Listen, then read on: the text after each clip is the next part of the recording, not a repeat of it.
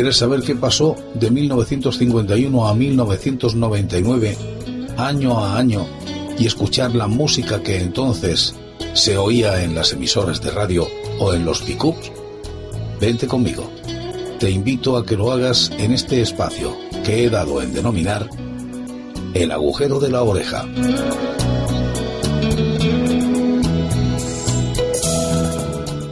Y estamos en el año 1977. De los porretas.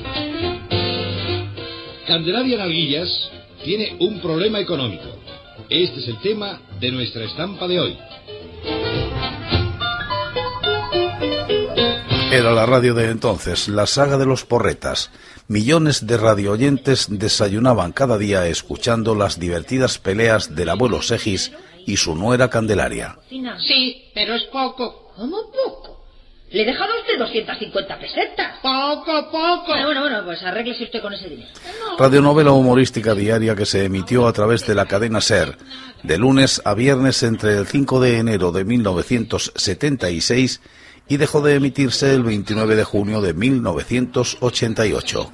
¿Qué quiere usted decir, Cristeta? Que mucho coche, mucho chalet. Fue uno de los últimos ejemplos del género del serial radiofónico que había encandilado a los oyentes españoles durante las décadas de los 50 y 60. El serial nació de la mente del guionista Eduardo Vázquez, quien 20 años atrás había creado otra de las radionovelas más emblemáticas de la historia de la radio en España, Matilde, Perico y Periquín. La dirigió José Fernando Dicenta hasta su fallecimiento en 1984. Olvídalo. Bueno, ¿qué querías? ¿Sigue tu padre en el baño? Sí, se está afeitando. El serial, sin embargo, se apartaba del patrón de sus predecesoras, Amarrosa, Simplemente María y tantas otras. Los dramas pasionales ya no resultaban del agrado del público, cuyos gustos habían ido evolucionando en los años previos. Se prefirió, pues, sustituir el melodrama por una comedia ligera que cuajó entre la audiencia y se mantuvo en las ondas durante más de 12 años. Claro, yo, no- sé qué haces con el dinero, ¿eh? También tú, también tú me dices eso, ¿no? A mediados de los 90, durante unos meses, hubo una reposición a través de Cadena Dial, emisora perteneciente a la cadena SER. Tú no debías de salirte del dinero que te da papá. Por espacio de 10 minutos se narraba la vida cotidiana de los porretas, una familia de clase media española, al frente de la que se situaba el patriarca Segismundo Porretas, que a sus 80 años es un auténtico vividor y no pierde ocasión para frecuentar el casino del buen jubilado. A lo largo de cada episodio se desgranan también las no siempre fáciles relaciones de Segismundo con su nuera Candelaria y con sus conflictivos nietos. Vete ese dinero. Él es muy generoso, mamá. Si no te lo da es porque, porque le hace mucha falta. Bueno, bueno, bueno, ya veremos. Juana Ginzo, Matilde, Cone- Matilde Conesa, José Fernando Dicenta, Fernando Alonso, Manuel Lorenzo, el abuelo Segismundo, Alfonso Gallardo, Matilde Vilariño, Carmen Tarrazo, Jorge Sorel, Paco Barrero, José Luis Manrique, María Arias, Alfonso Laguna, Carlos Mendi, José Enrique Camacho, Marta Puy, Alfonso del Real, obtuvieron todos el premio Ondas 1978. Así no se puede hacer la compra. ¿Qué, qué- qué le pasa a En 1996, Carlos Suárez dirigió la versión cinematográfica del serial bajo el título Los Porretas, con Alfredo Landa en el papel de Segismundo y Miriam Díaz Aroca en el de Candelaria, acompañados de, entre otros, Manuel Alexandre, Valeriano Andrés, Queta Claver, Manuel Codeso, María Isber, Yalcer Escarceller y Javivi. Pues no las tengo, cielo. No sé, ya me lo imagino. Lorenzo, el abuelo Porreta, es decir, Manuel Lorenzo, compartió conmigo la Vuelta Ciclista a Murcia durante 12 años. Era la voz de la Vuelta Ciclista en España y en Murcia. Era un hombre no tan mayor como aparentaba aquí, pero tenía voz de abuelo. Y la frase más graciosa que yo he escuchado en mi vida fue cuando entramos a una cafetería, pidió una copa de chinchón y le preguntó, eso fue en Librilla, aquí en Murcia le preguntó el camarero, ¿y usted de dónde es? Y él le contestó, ¿acaso se puede ser de otro sitio? Negro, no te doy una cantidad todos los meses. Sí, señor, pero no me llega. Por falta de orden. Lo que debes hacer es coger esa cantidad y dividirla entre 30 días. No necesito...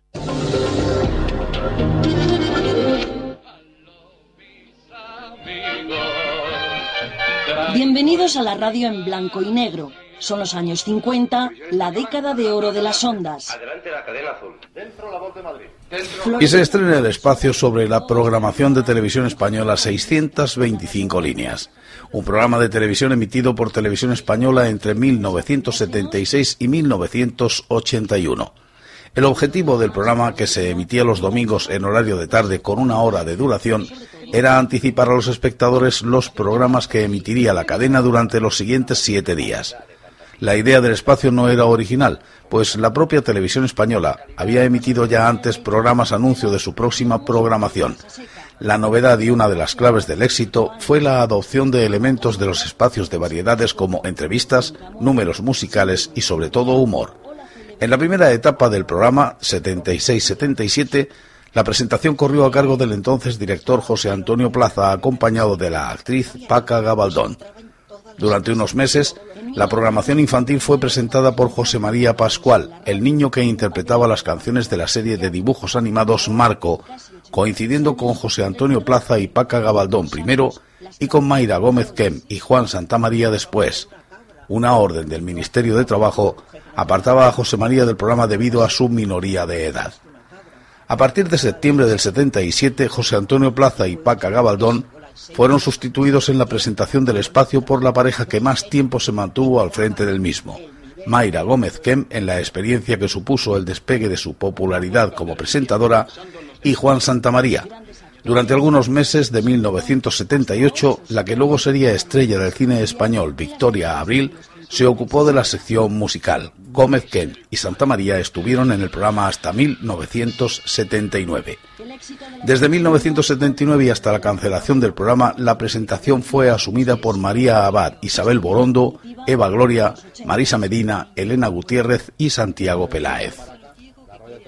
TP de Oro de 1977, Premio Ondas en el 78 y el TP de Oro del 77 y 78 para Tipicol como personaje más popular el de Mayra Gómez, quien también como mejor presentadora.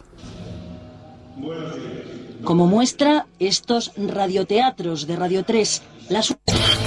Este es el programa de una generación. Ya sabéis a quién tenemos hoy, ¿no? Se estrena también el programa de televisión española Pop Grama, presentado por Carlos Tena. Ramón Trecet Garmendia, San Sebastián, Guipúzcoa, julio de 1943, lo vio nacer, es un periodista español. Sus inicios profesionales se sitúan en la radio, concretamente en Radio Nacional de España. En esos primeros años se dedica fundamentalmente a espacios de difusión y crítica musicales centrados en las últimas tendencias de pop y rock. Pronto daría el salto a televisión aunque continuando en la especialidad en la que había dado sus primeros pasos. De este modo, entre 1974 y el 76 presenta el espacio musical Pop en televisión española, al que seguiría Popgrama, hasta el 81 junto a Carlos Tena, Diego A. Manrique y Moncho Alpuente. En una etapa posterior también llevaría a cabo Música NA. Que es acusar a las casas de discos de que esto es un puro invento suyo y que de auténtico y real no hay nada. Con esto no queremos desmentirlo de una manera categórica, pero sí incidir en que hay muchas...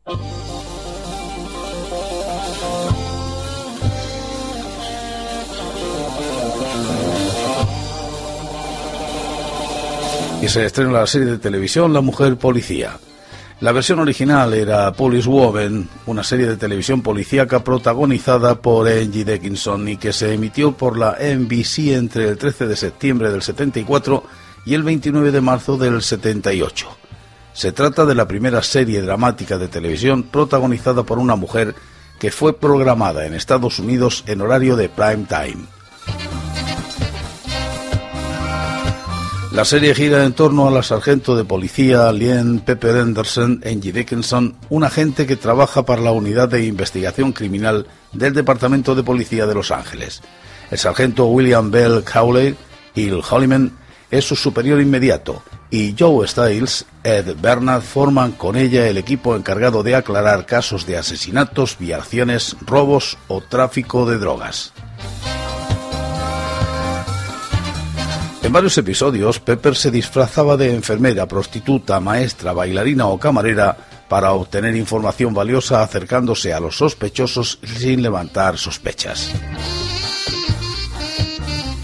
El éxito de la serie fue arrollador, especialmente durante su primera temporada alcanzando el número uno en los índices de audiencia.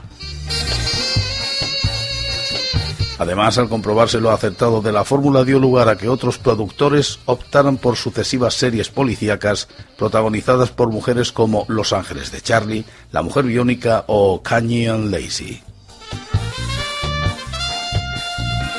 Asimismo, provocó una avalancha de solicitudes femeninas de ingreso en los departamentos de policía de Estados Unidos.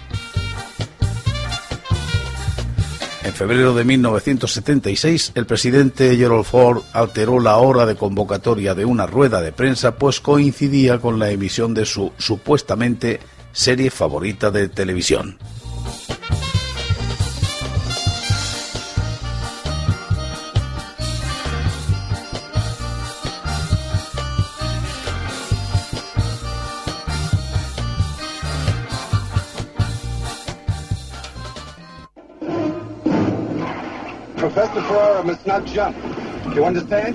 Otra serie que se estrena, Mad Helm.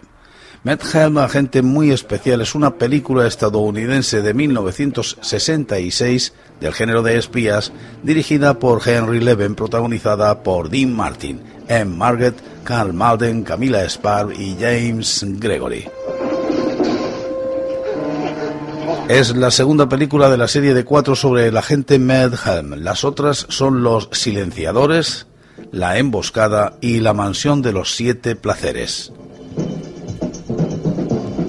Basada en la novela de Daniel Hamilton, la diferencia entre las novelas y las películas que interpretaría Dean Martin es que las películas tendrían un claro matiz cómico del que carecían los libros. Como la primera película, Los Silenciadores fue un rotundo éxito de taquilla, inmediatamente se grabaron otras tres entregas protagonizadas también por Dean Martin como Mad Helm. Al final de la cuarta entrega se anunció una quinta película de la serie Mad Helm que iba a titularse The Ravagers, como la novela de Hamilton publicada en 1964.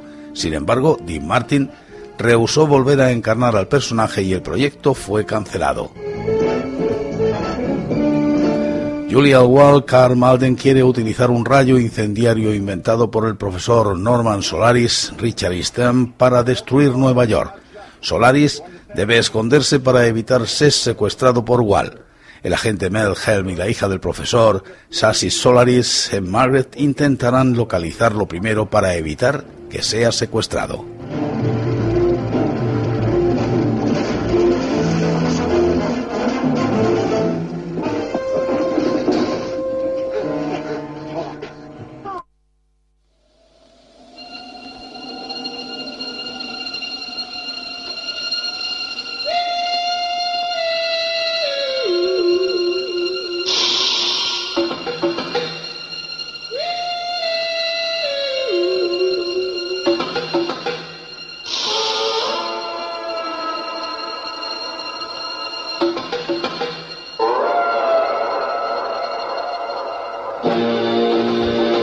Se estrena la serie de televisión El planeta de los simios.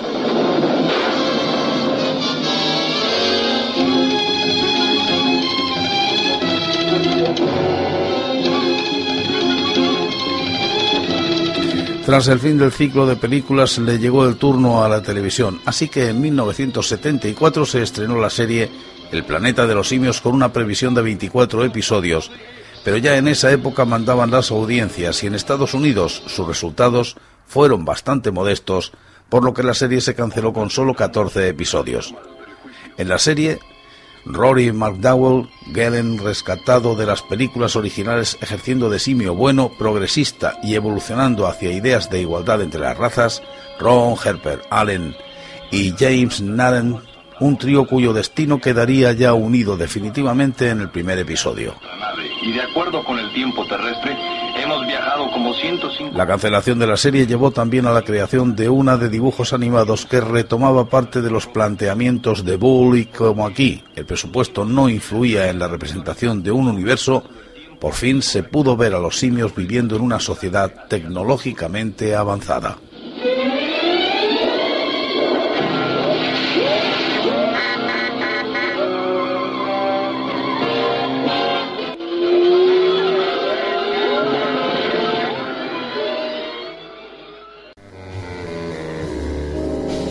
Estamos en el año 1977, con las series que se estrenaron en televisión.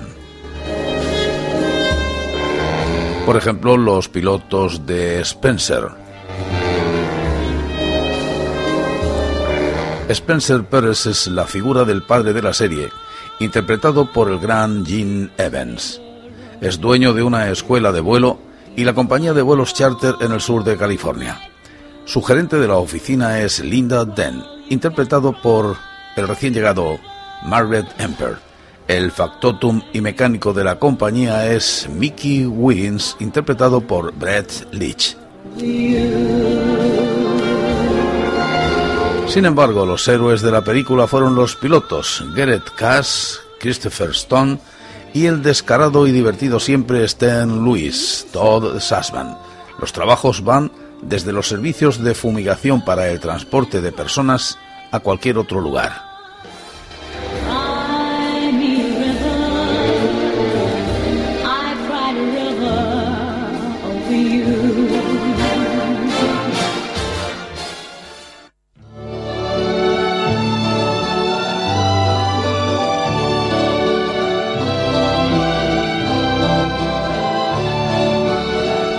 Se estrena Hombre Rico, Hombre Pobre, con Peter Stroud, Nick Neld, Susan Blakely, Edwin Asner, Gloria Graham, Dorothy Maguire, Dick Buckers, Mike Evans, Robert Reed, Dennis Dagan, Fainula Flanagan y Lee McCloskey.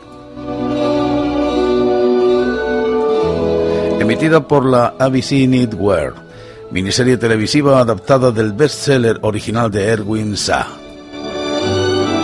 Este fue publicado en 1970. Hombre rico, hombre pobre fue una serie de enorme éxito que ganó cuatro premios Emmy y que finalizó la temporada televisiva 1976-77 como el segundo programa en audiencia. Esta serie narra la historia de la familia Hordach, centrándose en los hermanos Rudy y en cómo sus vidas toman distintos caminos con el paso del tiempo llevando a uno a disfrutar de una riqueza y un poder enorme y al otro al borde de la destrucción. Ambos, impulsados y atraídos por la ambición, la codicia, la rebelión, el amor y la lujuria, tendrán que enfrentarse a una amplia variedad de personajes, teniendo como fondo histórico etapas como la Guerra de Corea, la rebelión de los estudiantes y la Revolución Negra, a la vez que trata temas atrevidos que incluyen el adulterio y alcoholismo, Hombre rico, hombre pobre, es una serie pionera en su formato que se ha labrado un lugar en la historia de la televisión.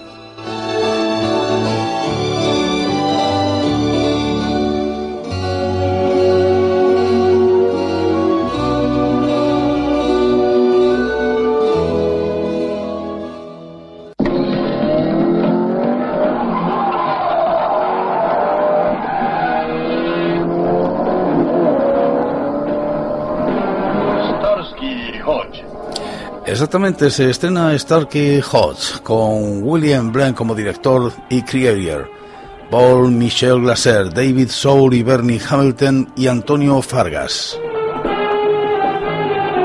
Emitida por la NBC, una serie de televisión de acción. Starkey, Jean-Paul Michel Glaser y Hodge David Soul son una pareja de policías de lo más cool de métodos expeditivos y modales los justos, que trabajan a las órdenes del singular capitán Harold Davy, Bernie Hamilton, un tipo curioso que a su vez regenta nada menos que un club nocturno.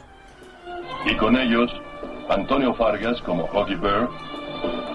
Patrullando las calles a ritmo de Funky en su Silver 3, un llamativo Ford Torino rojo, la pareja combate el crimen sin descanso, resolviendo cualquier caso que se les ponga por delante, por muy peligroso que sea, casi siempre con la ayuda de un confidente más funky todavía.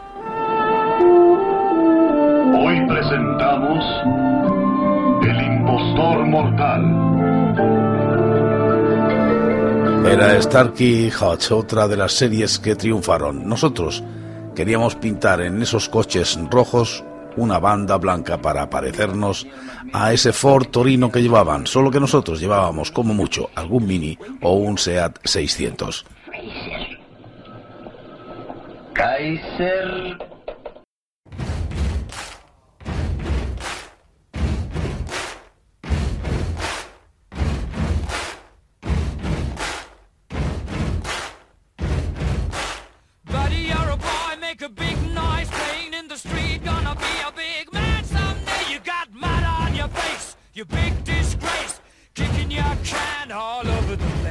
seguir.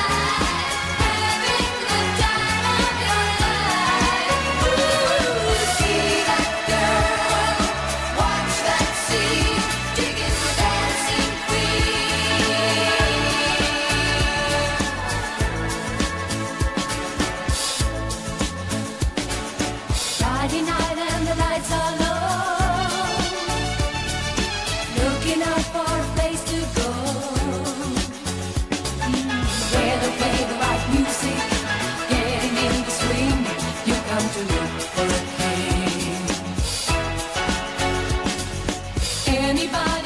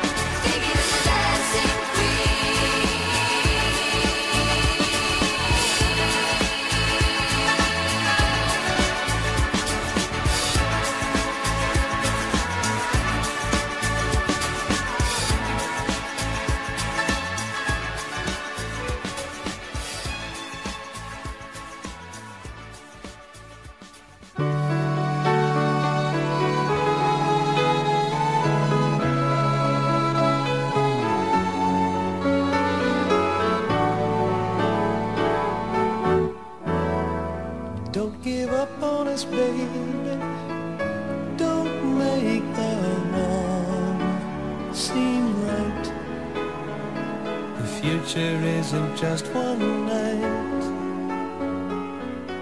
It's written in the moonlight.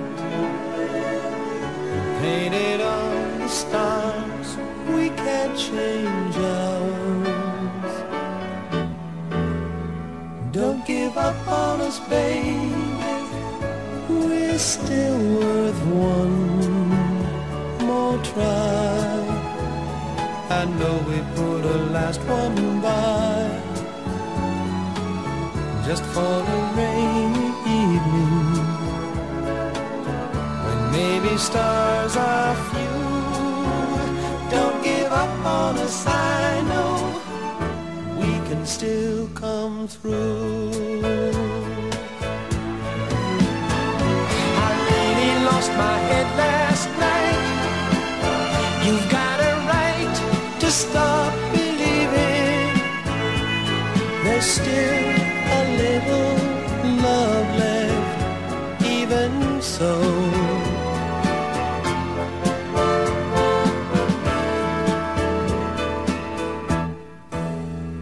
Don't give up on us, baby. Lord knows we've come this far. Can't we stay the way we are?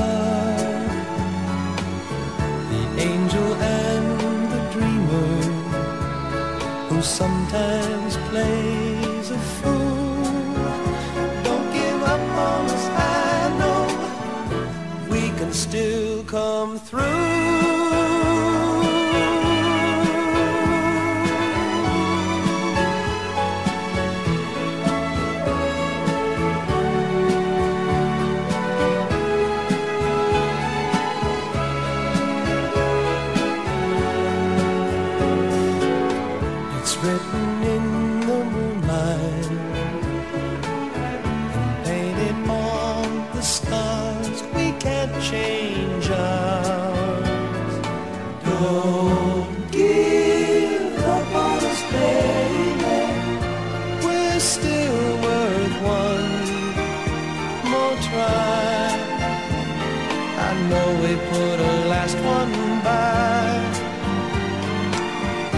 for a rain.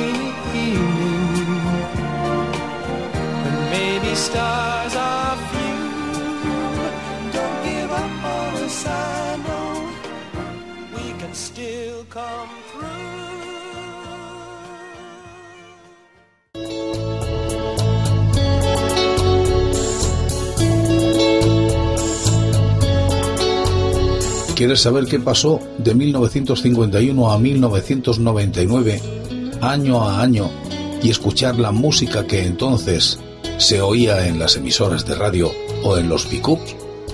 Vente conmigo. Te invito a que lo hagas en este espacio que he dado en denominar El agujero de la oreja.